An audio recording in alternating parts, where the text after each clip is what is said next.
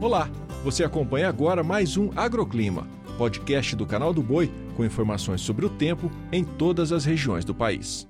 Olá, eu sou Renata Ferreira e esses são os destaques da previsão do tempo de hoje. Hoje a chuva se espalha um pouco mais pela metade norte do Rio Grande do Sul até o sul do estado do Paraná. A previsão é de que os acumulados mais altos se concentrem na metade leste de Santa Catarina, inclusive na capital, com ventos fortes e mar bem agitado. No centro-oeste brasileiro, a chuva mais abrangente só retorna entre os dias 29 e 30, bem na reta final do mês. Já em outubro, a chuva volta a ser mais frequente, com maiores acumulados. A previsão é de que o início da safra 21-22 será melhor que no ano passado.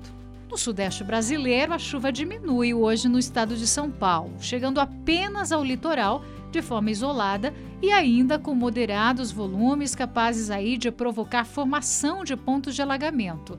No Rio de Janeiro, Espírito Santo, Zona da Mata e leste de Minas Gerais, a nebulosidade aumenta e a chuva vem ao longo do dia.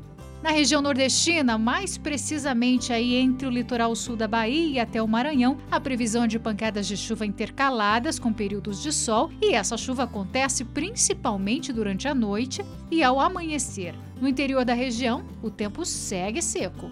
Trovoadas e tempo abafado também poderão marcar presença hoje nas áreas entre o Maranhão e o Acre. E no Amazonas, com grande aumento de nebulosidade e altos volumes de chuva. Em linhas gerais, o tempo fica firme hoje entre o interior do Ceará até o norte do Paraná e com menores índices de umidade relativa do ar em Goiás, Distrito Federal, sul do Tocantins e oeste de Minas Gerais e da Bahia. O agroclima pode ser acompanhado também na programação do Canal do Boi e em nosso portal, o sba1.com. Até a próxima!